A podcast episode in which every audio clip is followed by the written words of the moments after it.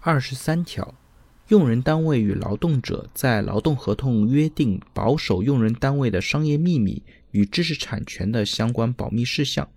对负有保密义务的劳动者，用人单位可以在劳动合同或者保密协议中与劳动者约定竞业限制条款，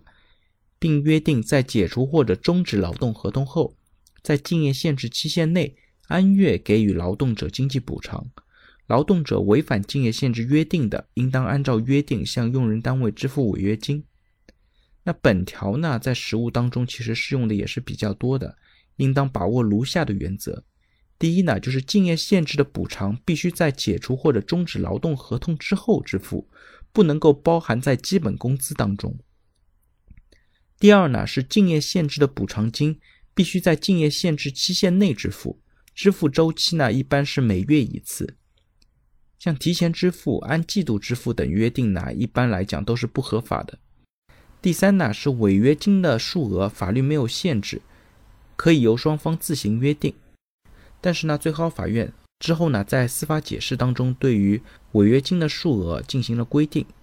如果约定的竞业限制补偿金达到员工离职前月平均工资的百分之三十的，那这种情况下呢，人民法院一般是会支持的。